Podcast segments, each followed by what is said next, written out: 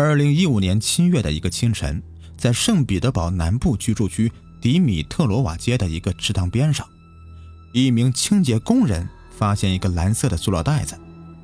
当他打开袋子一看，当场被吓得魂飞魄散。袋子里竟然是一堆血淋淋的尸体碎块。他立刻报案，警方随即展开调查。他们发现。这个袋子里的肢体并不是完整的，不仅是没有头部、四肢不全，而且缺少了好几个内脏器官。显然，这是一起残忍的谋杀案。由于缺少了头部，无法立刻确认死者身份，但从身体的其他部分判断，受害者应该是一名年纪很大的女性，至少在七十岁左右。通常杀人并肢解呀，很有可能是连环凶手所为的。此类凶手啊，通常有各种各样的特殊的精神障碍，而选择同一类型的受害者作案。但在这个世界上发生连环凶杀案中，老年妇女作为高危受害者的案例比较少，而且近期也没有类似的凶案被发现呢。另一类采用如此残忍手段的凶杀案，则是仇杀，凶手对受害者怀有极度的愤恨，才会杀人之后再对尸体进行肢解。那么是什么人？会对一名老人产生如此强烈的仇恨呢？另外，受害者的头部、四肢和内脏器官又去哪里了？为什么会被单独的切掉呢？看来，一切的疑问都要从查清受害者的身份开启。正在警方一筹莫展之际，一名警官建议，既然尸体是在居民区附近发现的，可以从调看周围几座居民楼的监控录像开始着手。或许啊，能发现一些线索。当地警局派出警官分头开始行动，他们想从附近居民楼的监控录像里面查找是否有与受害者特征相似的人物，以缩小范围确定受害者的身份。周围的居民区大多都是不太富裕的阶层居住的大型集中式公寓，许多大楼啊都已经是非常破败了，居民不多，而且很多都是孤寡老人。监控录像里面常常是一天都没有几个人出入，于是警官们更加集中精神地观察着录像中出现的每一个人物。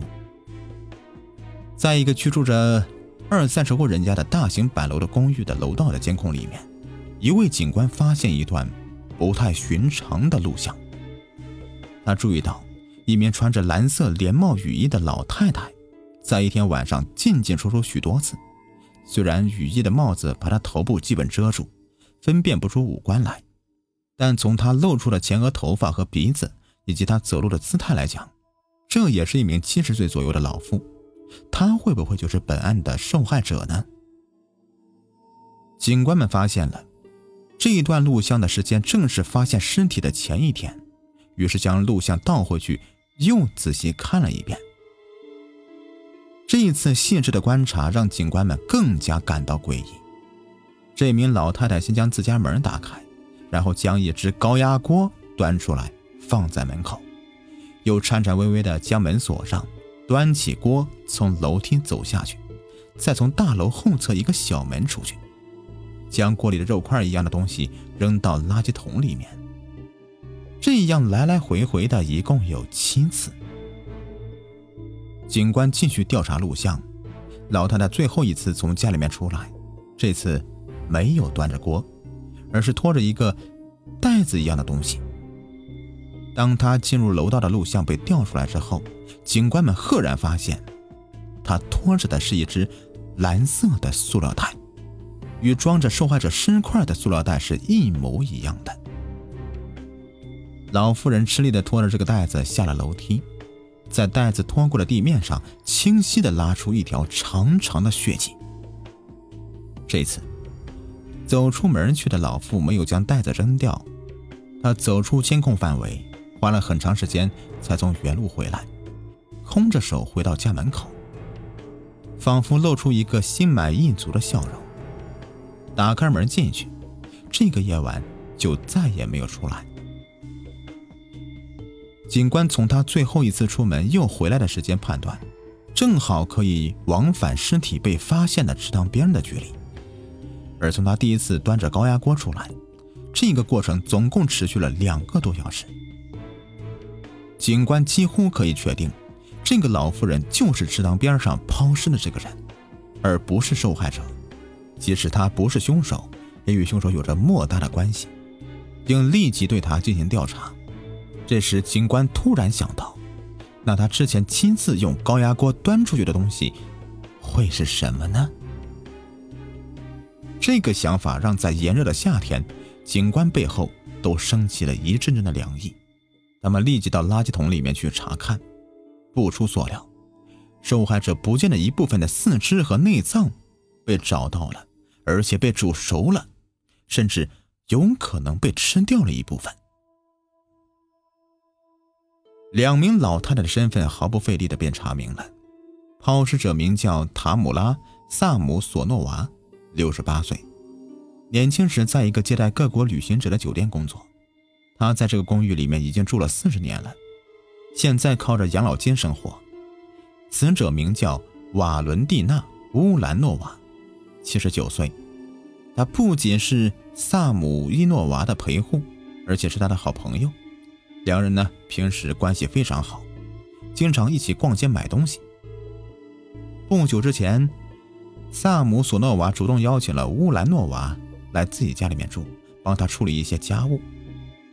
警方对萨姆索诺娃进行了询问，令他们意想不到的是，杀害乌兰诺娃的正是萨姆索诺娃本人。这个看上去瘦弱苍白的老太太对自己杀人过程的描述，简直是刷新了警官们的认识。就因为有一天乌兰诺娃没有洗干净杯子，两人发生了争吵。萨姆索诺娃说：“呀，他当时觉得自己被冒犯了。”也厌倦了与乌兰诺娃一起生活，于是当天晚上，他碾碎了五十片安眠药，放在乌兰诺娃的晚餐中。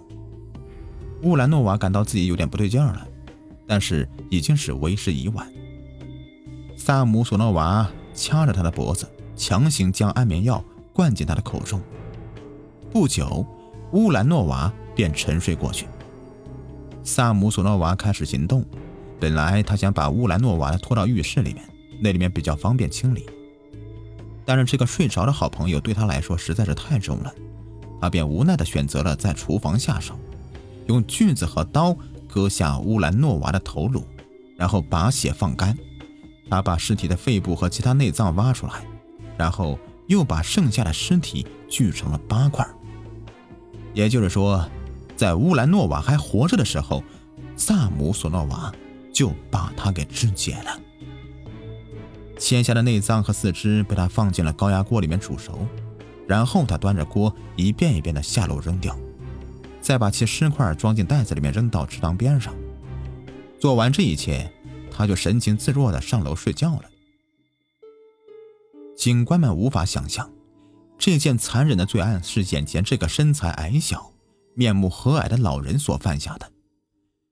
为了排除有其他的帮凶或老人是在包庇某人的可能。或者是老太太臆想的可能，他们带着萨姆索诺娃回到家中，进一步的搜证。在他的公寓里，警方在浴室找到一把刀和一把锯子，在厨房的地上发现很多血点，一切与萨姆索诺娃的描述相吻合。他甚至帮警方用一个假人还原了自己作案的过程。当警官问及为什么会用高压锅来煮尸体的内脏的时候，老太太用手指遮住嘴巴，苍白的嘴角泛起一个诡异的微笑，令人不寒而栗。后来的尸检结果果然表明了，从垃圾桶里面找到的尸体内脏中，并没有发现死者的肺部。萨姆索诺娃被逮捕时，媒体也来到现场。当警方对他正式宣布逮捕令时，身穿大红色高领毛衣的老太太微笑着拍了拍手，说：“唉，好吧，好吧，我是有罪的，我应该受到惩罚。”还对着媒体镜头抛了一个飞吻。不久之后，萨姆索诺娃的形象伴随着他抛尸的视频出现在了全世界的各大媒体中。俄罗斯媒体将他称为圣彼得堡的巴巴雅嘎，英国媒体则称他是开膛手奶奶。在他被捕之后，警方再次搜查了他家里，本来是试图找到更多的证据的，不料，在萨姆索诺娃的一本日记中，警方发现了他令人震惊的秘密，使得俄罗斯调查委员会都介入此案了。这本日记由英语、德语和俄语写成，或许是萨姆索诺娃年轻时在酒店里面工作的时候学习了这些语言。同日记放在一起的，还有一些关于黑魔法和女巫的书籍和图片。从日记的记载可以看出，乌兰诺娃并不是他杀害的第一个人。在二十年里，他先后杀害了十一个人，而且每个人他都吃过。其中有一段是这样写的：“我杀了我的房客沃洛加。”在浴室里面用一把匕首把它切成碎片，把尸体碎片装在塑料袋里，然后扔到弗隆芝斯基地区的不同的地点。这段日记的日期是两千零三年。当时三十二岁的沃洛加是索诺娃的第一名房客，在一次争吵之后被伊姆索诺娃给杀死。日记里面还透露着，他最喜欢吃人的肺部。这与乌兰诺娃失踪的习惯相吻合。他能杀害这么多人，主要是先依靠药物让受害者失去反抗能力。除了记载这些杀人过程，日记里面更是他琐碎日常的生活。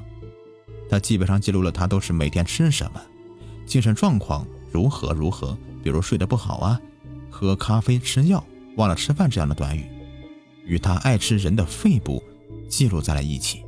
似乎吃人和日常起居没有什么不同。这些残忍的杀人过程就这样的融合在这本生活日记中。日记中甚至还写着“我爱瓦伦蒂娜”。除了瓦伦蒂娜·乌兰诺娃，调查人员一共从日记中找到了关于十个人被杀害的过程。圣彼得堡的高级探官米哈伊尔·迪莫沙托夫负责调查这个案件。他表示。除了确定的乌兰诺娃被杀案，日记里面记录的其他的被杀的十个人全部属实，还是混合了萨姆索诺娃的印象，还需要进一步的调查。于是，警方将日记中的记录与已知的未侦破的谋杀案进行比较。十二年前，在同一条街上面曾经发现过一具无头无臂无腿的男性尸体。经过搜查，警方在萨姆索诺娃的公寓里面发现这名受害者的一张名片。再根据身体的特征与日记的描述，这一起谋杀证明与萨姆索诺娃有关系。此外，萨姆索诺娃的丈夫在两千零五年失踪了，当时她对外声称自己的丈夫与情人私奔了，目前活不见人，死不见尸。警方怀疑很有可能也在这十个被杀者之列里。在这么多桩谋杀案调查结束之前，警方未再透露出更多。日记里面的细节。一个看过日记的警员在接受媒体采访时说：“这本日记写的极其详细，就好像萨姆索诺娃在害怕错过生命中的点点滴滴。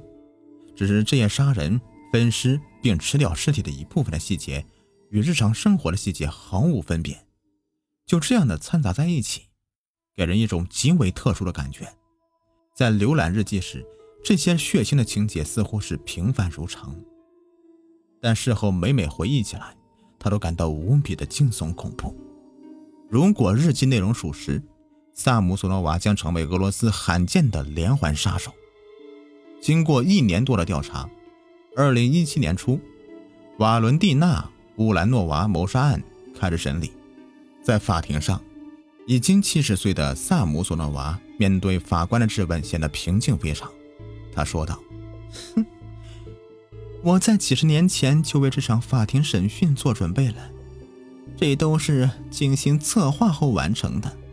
我无法活下去了，我利用这最后一次谋杀来结束这一切。”令人惊讶的是，面对如此严重的指控，萨姆索诺娃在最近一次的出庭中关心的只是记者会不会在圣彼得堡报道他的案件。他的邻居知道的话，自己会很丢脸。法官罗曼切博塔尤夫，让他在法庭上面发言。他竟然回答说：“这里很郁闷，我能出去吗？”最后，萨姆索诺娃只承认了杀害乌兰诺娃的罪行。对于其他案件，他则表现出来糊里糊涂的状态，甚至一直想不起来乌兰诺娃的头部在哪里。法官表示，他要么比看起来的糊涂许多，要么就是精明许多。不管他愿意与否，他杀人食人的新闻不仅整个圣彼得堡都知道了，而且成为了世界上最著名的食人案之一。好了，这个案子就说完了，感谢你们的收听。想看到关于本集故事的更多图文信息，请关注我的微信公众号“雨田故事”。在节目的最后啊，给您推荐一个卖潮服潮鞋的商家。辉哥潮牌工作室经营各类鞋子衣服多年了，在业内啊是数一数二的卖家，质量经得起您的考验。有喜欢名牌鞋子衣服的，又不想花太多钱的朋友啊，可以了解一下啊。像什么球鞋啊、运动鞋啊，他这里都有。微信号是幺八八七九四九二七九三，买不买没有关系，进来看看也欢迎。微信号是幺八八七九四九二七九三。